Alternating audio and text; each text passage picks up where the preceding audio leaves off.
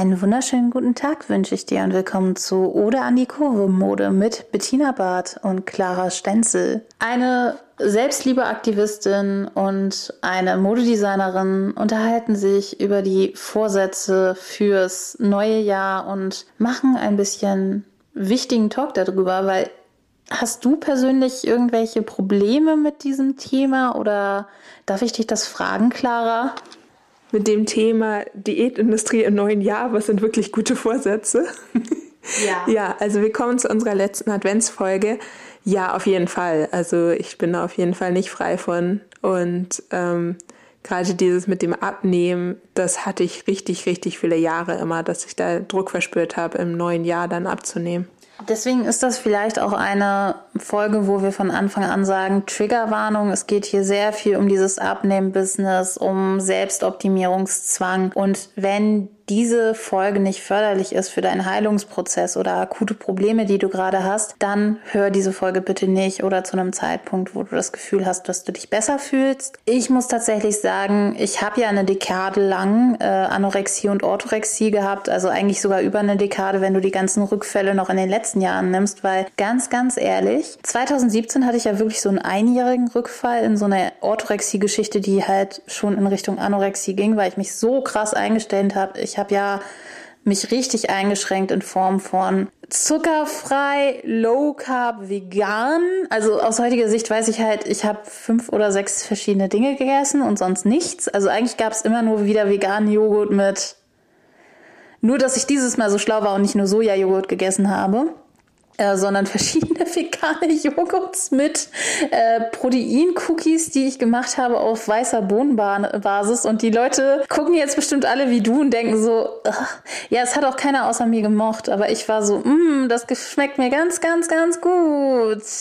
Nur wenn du das ein Jahr lang isst, dann schmeckt es dir irgendwann nicht mehr ganz, ganz, ganz gut. Es hat halt wirklich die Abwechslung gefehlt in meiner Küche und das hat auch einfach nicht glücklich gemacht. Das hat mich an diesem Jahr damals so runtergezogen einfach, dass du immer nur sehr niedrig kalorisch. Wir waren dann halt auch als erstes in Amsterdam im äh, Kiffer Süßigkeitenparadies und wir haben da die ganze Zeit nur Nussmischung gegessen und das hat mich so runtergezogen und einfach meine mentale Gesundheit so erstmal runtergezogen.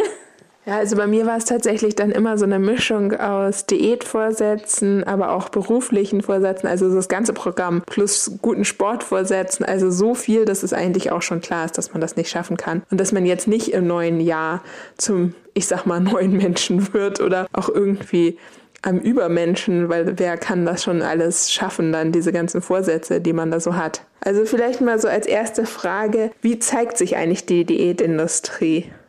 Ah, da bin ich Expertin drin. Also wie gesagt, ich hatte das letzte Jahr zum ersten Mal, hatte ich schon in der letzten Folge gesagt, durch den, dieses kleine Programmchen von Dr. Anthony Post und auch durch eben gute Unterstützung in Form von einer Gesprächs- und Körpertherapie damals, eine sehr gute Verbindung zu mir selbst und konnte halt wirklich mich äh, dadurch zurückziehen. Aber was hat mich in den letzten Jahren immer runtergezogen? Das waren halt so wirklich Werbungen, die sehr unrealistisch gezeigt haben. Ja, durch diesen Shake, also diese typischen Shake-Diäten, da gibt es auch eine, glaube ich, von Y Collective eine, diese Shake-Diäten, die halt auch zu Binge-Eating Disorder. Von Funk.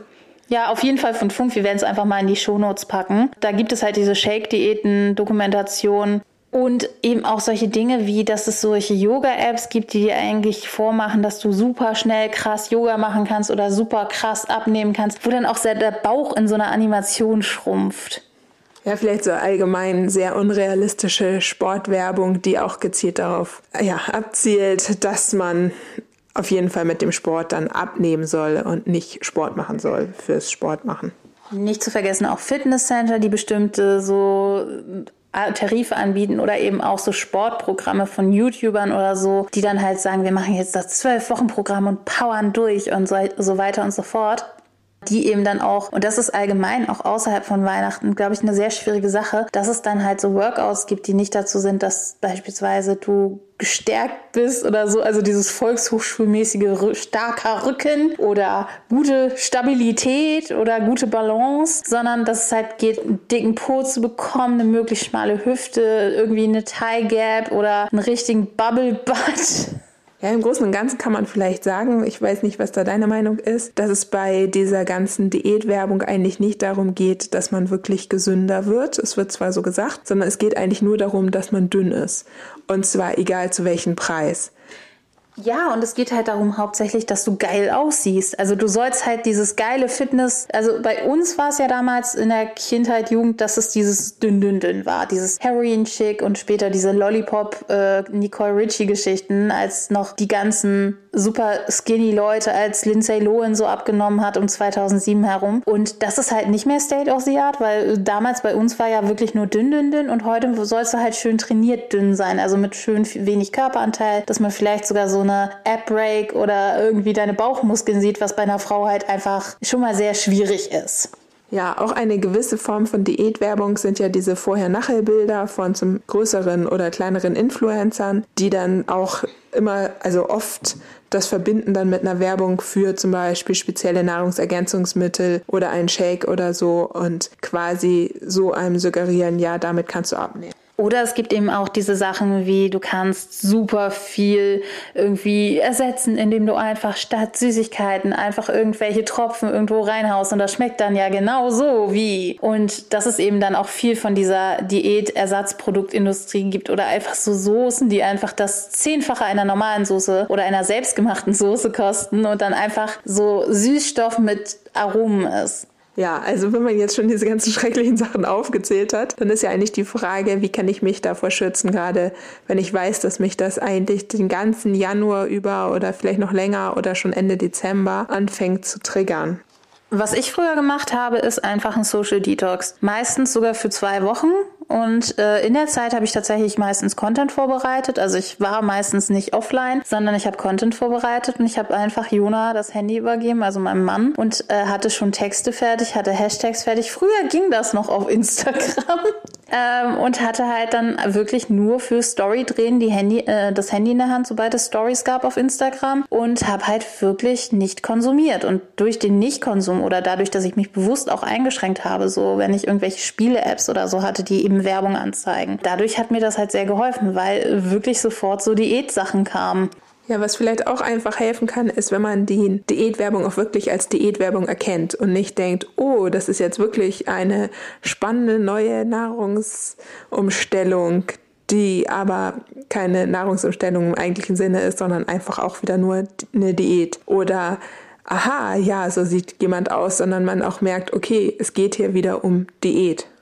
Und ich denke, auch jeder von uns im Bereich äh, Instagram, egal ob groß oder klein, kann eben auch selbst einen Be äh, Beitrag dazu leisten, um beispielsweise zu zeigen, ich mache jetzt beispielsweise keine Vorher-Nachher-Bilder von mir selbst rein und ich mache halt nur Werbung. Tatsächlich will das keiner. Ich habe wirklich sehr viele Anfragen zum Thema Nahrungsergänzungsmittel und sage dann immer, erstens, ich will den Scheiß testen. Zweitens, ich will mir vornehmen, dass ich, wenn ich den Scheiß getestet habe und ihn nicht gut finde, das nicht bewerbe. Und drittens, ich nehme nur Nahrungsergänzungsmittel, die ich vorher mit meinem Arzt abgesprochen habe. Es gab bislang kein einziges Unternehmen, in den ganzen vielen Jahren, die gesagt haben, das ist für uns okay. Und das finde ich tatsächlich sehr schwierig. Wie soll ich ein Unternehmen bewerben, wenn kein Unternehmen von den vielen, vielen, vielen, vielen Unternehmen, ich wette, da sind schon viele von wieder pleite und weg vom Fenster, äh, wenn keiner irgendwie bereit ist zu sagen, ey, äh, ach ja, übrigens, meine vierte Sache ist natürlich, ich verlange Geld. Egal, wie klein meine Reichweite ist und ich möchte halt gerne Geld für Produktionskosten haben, weil ich bezahle, ich werde jetzt nicht für irgendwelche Nahrungsergänzungsmittel Gratiswerbung machen, auch nicht, wenn sie mir Provision oder ähnliches anbieten. Ich möchte schon Geld für die Produktionskosten haben.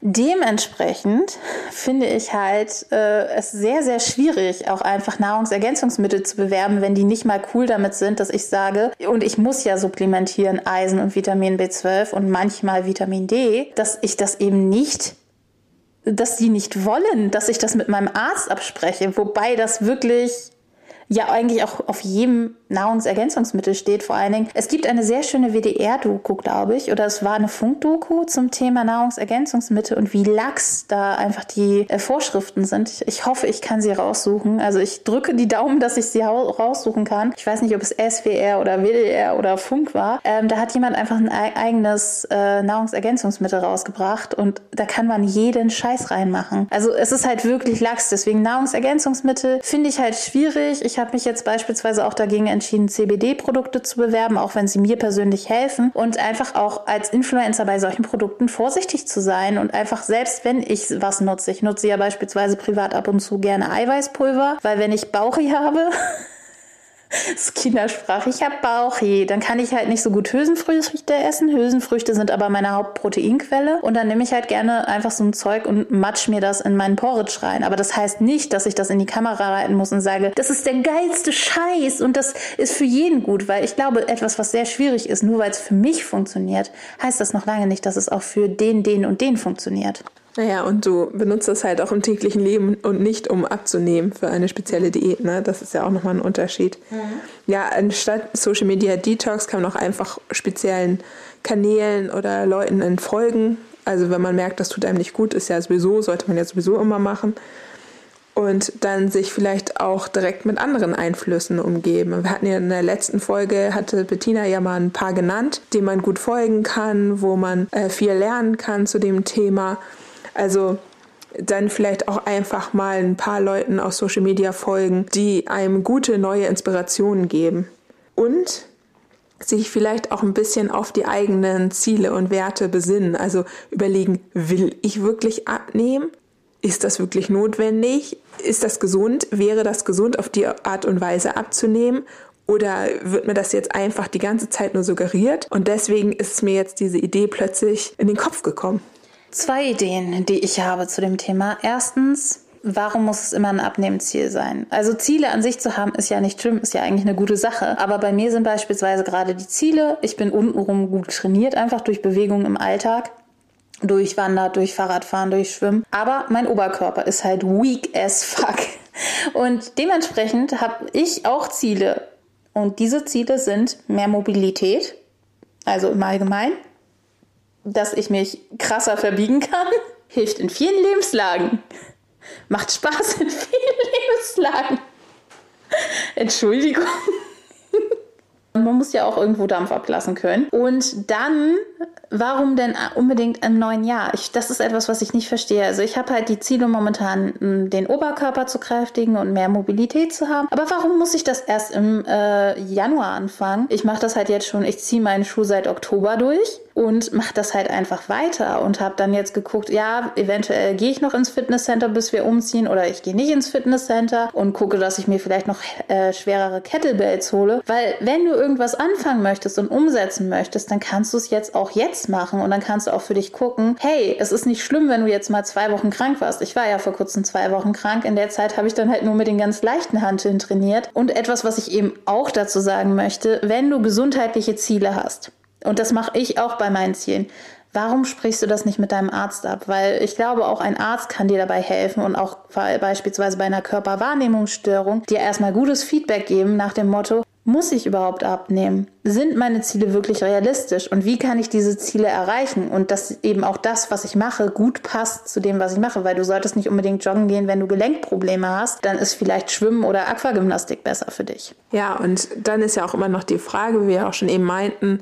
also muss ich wirklich jetzt einfach Ziele im neuen Jahr haben, nur weil ein neues Jahr anfängt? Muss das heißen, dass ich jetzt mein Leben umkrempeln muss? Wenn man sagt irgendwie, okay, das motiviert mich total, dass ein neues Jahr anfängt und jetzt könnte ich vielleicht mal ein paar Sachen angehen, die ich eigentlich schon länger angehen wollte, dann müssen das ja auch vielleicht nicht unbedingt Abnehmziele sein, sondern es könnten ja auch einfach Ziele sein, die mir selber wirklich wichtig sind. Zum Beispiel Ziele im Beruf oder mit der Familie oder irgendwelche Hobbys, die ich schon immer mal ausprobieren wollte. Also Hauptsache, man kommt da nicht in so ein Loch des Müssens rein, sag ich mal. Und ich frage mich halt, müssen es überhaupt Selbstoptimierungsziele sein? Kann das nicht auch einfach mal zu sagen, ich nehme mir immer eine halbe Stunde Zeit für mich, was nicht viel klingt, aber wenn du eine Mutter bist, die irgendwie noch berufstätig ist, ist eine halbe Stunde verdammt viel Zeit. Oder ich gehe einmal die Woche irgendwie mit mir selbst ein Date machen und nehme mir Zeit für mich. Oder ich fange einfach eine neue Gruppe an. Also etwas, was beispielsweise vor ein paar Jahren mein Ehemann umgesetzt hat, ist, dass er dann angefangen hat, zum Handball zu gehen, um einfach da einmal die Woche äh, Dampf abzulassen. Und das kann halt auch sein. Das ist, macht er auch eben nicht, weil er super geil Sport machen will, weil der ist ja eh so ein Duracell-Häschen, sondern das macht macht er einfach, weil er Bock auf Menschen hat und ich auch einfach Bock habe, dass er mal weg ist. Oh Mann, das klingt so bitter. Das Geheimnis unter unserer Ehe. Er ist weg und lässt Dampf ab. Ja, ich glaube, es ist auch normal in Partnerschaften, dass man immer mal so seine Freiräume hat. Einmal überlegen, was sind wirklich gute Vorsätze für mich und dann auch nach einer Zeit mal gucken, sind das überhaupt noch meine Ziele? Ähm, tut mir das gut? Stresst mich das nur? Also fordern kann es einen ja, aber stresst mich das eigentlich nur und hilft mir nicht weiter. Das ist vor allen Dingen so eine Sache. Es gibt ja auch inzwischen ganz viele Achtsamkeitsziele und da muss man halt auch echt sagen, manchmal gibt es halt auch wirklich so bullshittige Ziele. Wenn du halt irgendwie so siehst, diese ganzen Morgenroutinen-Hype und so und dieses ganze Meditieren und so. Nee, du brauchst nicht meditieren. Ich finde beispielsweise, wenn ich so ein Workout mit Hanteln mache, mit komplizierten Abläufen, wie ich die Hantel durch die Gegend schwinge oder die Hanteln durch die Gegend schmeiße, dann äh, ist das für mich Meditation. Ich finde meine Meditation ein Sport und nur weil irgendwie Leute sagen, oh, das aber meditieren ist das geil Geilste so auf dem Meditationskissen, wenn das nicht dein Ding ist, dann ist es keine Schande zu sagen, nee, ich höre damit jetzt auf. Auch mit dem Yogakurs. Mein Mann hat mal Yoga probiert, fand er scheiße, hat er aufgehört mit. Ja, vielleicht ist die Meditation auch einfach eher, dass man mit anderen Leuten zusammen singt, wenn man das wieder darf mit Corona, oder dass man auch einfach bastelt. Also mein Meditieren ist eigentlich eher so basteln oder werkeln oder sowas. Es geht halt eigentlich nur im, bei dem Thema Meditation ja eigentlich im Moment zu sein und das kannst du auch, wenn du wild mit durch zu deiner Lieblingsmusik durch die Gegend tanzt oder unter der Dusche singst oder ähnliches und dass du einfach Dinge findest, die dir gut tun und die dich nicht stressen und das kann halt sehr banal sein. Das kann auch sein, dass du dich einfach bei der Arbeit fünf Minuten auf dem Klo einsperrst sperrst und einfach kurz tollst. Ja, dann ist natürlich noch die Frage, wenn man schon gemerkt hat, okay, ja, es ist eigentlich gar nicht mein persönliches Ziel, dass ich abnehme, aber es ist das Ziel von meinem Umfeld, dass ich abnehme. Und deswegen wird mir das auch immer sehr nahegelegt, genauso wie bei der Weihnachtsfolge. Wie geht man da dann am besten mit um? Ich habe da natürlich meine spezielle Vergangenheit. Ich persönlich gehe halt oft damit um, dass ich einfach sage, Leute, ich war mal schlank und ich höre das natürlich auch oft vor allen Dingen von Leuten, die mich aus der Zeit kennen, wo ich durch Essstörung sehr schlank war, dass ich einfach sehr offen und sehr direkt zu denen sage, ich hatte eine Zeit, da hatte ich eine Essstörung, da hast du mich sehr schlank erlebt, aber das war keine gesunde Sache, denn folgendes ist passiert und ich hatte jahrelang gesundheitliche Probleme dadurch und heute bin ich glücklich und kann Sport machen und bin fit, auch wenn ich mich heute nicht so fühle. Und das ist die Hauptsache und nicht, ob ich jetzt irgendwie mit 20 Kilo oder 20 Kilo weniger oder 20 Kilo mehr durch die Welt renne, sondern dass ich Freude habe, dass ich für mich etwas habe, was ich für mich finde.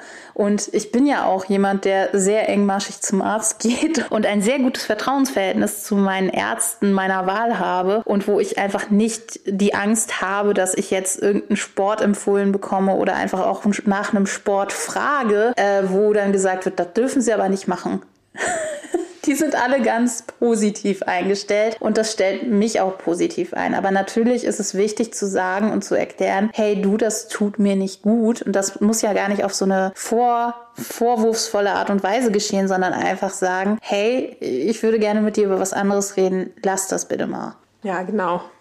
Und dann kann ich eigentlich nur noch sagen, ja, habt ein schönes neues Jahr macht euch keinen zu großen Stress, sondern ja, freut euch auf das neue Jahr und alles Liebe. Wir sehen uns dann im neuen Jahr. Mal sehen, wie dann die Aufnahmesituation ist. Es war sehr schön mit euch, diesem Jahr einen Podcast anzufangen. Äh, vielen Dank an alle 14,5 Hörer und wir wünschen euch einen guten Start ins neue Jahr. Vielleicht seid ihr ja mehr geworden im neuen Jahr. Und im neuen Jahr freue ich mich dann mit dir auch neue Modethemen zu besprechen und vielleicht auch nochmal ganz andere Themen. Was mich beispielsweise interessieren würde, wäre auch mal über Tall-Mode zu reden oder über äh, die Problematik, dass beispielsweise große große Größen als Umstandsmode, also dass gesagt wird, sie können doch einfach in die Schwangerenabteilung gehen. Und was da die Problematik ist. Hast du noch äh, Wünsche für Themen im neuen Jahr? Also allgemein würde mich das Thema Körpertypen und Körpertypendiversität und warum es eigentlich nicht für jeden Körpertypen gute Mode gibt, interessieren und wie das eigentlich in Deutschland mit diesen Standardkonfektionen ist. Ich hatte dir ja dazu ein amerikanisches Video geschickt. Ich schicke es euch einfach auch mal als Weihnachtsgeschenk in die Show Notes. Ja, vielleicht auch so ein bisschen. Also mich interessiert, dass wie das weitergeht überhaupt mit dem Größenspektrum in Deutschland. Gibt es immer mehr Labels, die eigentlich alle Größen anbieten, also große und kleine Größen? Wird das mit den großen Größen jetzt weiterhin irgendwie ein Thema bleiben in den allgemeinen großen Medien? Oder wird das jetzt, war das jetzt, ist das vorbei und ist das einfach nur so eine Modeerscheinung gewesen, dass darüber mal gesprochen wurde, irgendwie über Curvy Models oder so? Und wie kann da für uns irgendwie der Weg sein, zur Normalität, sodass sich irgendwann dieser Podcast fast überflüssig machen würde. Aber bis dahin ist es leider oder zum Glück noch ein bisschen hin. Kannst du mir bitte eigentlich auch mal erklären, warum du nichts im Laden verkauft? Also ich weiß, dass du es mir schon erklärt hast, aber erklär es einfach nochmal den Leuten ganz ausführlich in der Folge, würde ich sagen, was halt der Unterschied ist zwischen Boutiquepreisen, also stationären Preisen und Preisen online. Okay, und können wir auch eine Folge machen über einen gewissen chinesischen Modehersteller? Ich gucke dazu gerade sehr gerne YouTube-Videos, wo da und da kriege ich Shitstorms auf Instagram, weil doch einige Leute im Bereich große Größen Fans sind von diesem chinesischen Modehersteller. Ja, also vielleicht noch mehr zum Thema Nachhaltigkeit und Fast Fashion, auch in den großen Größen und mehr zu Mode, Mode in den großen Größen. Dann bis dahin. Tschüss. Und kommt gut ins neue Jahr.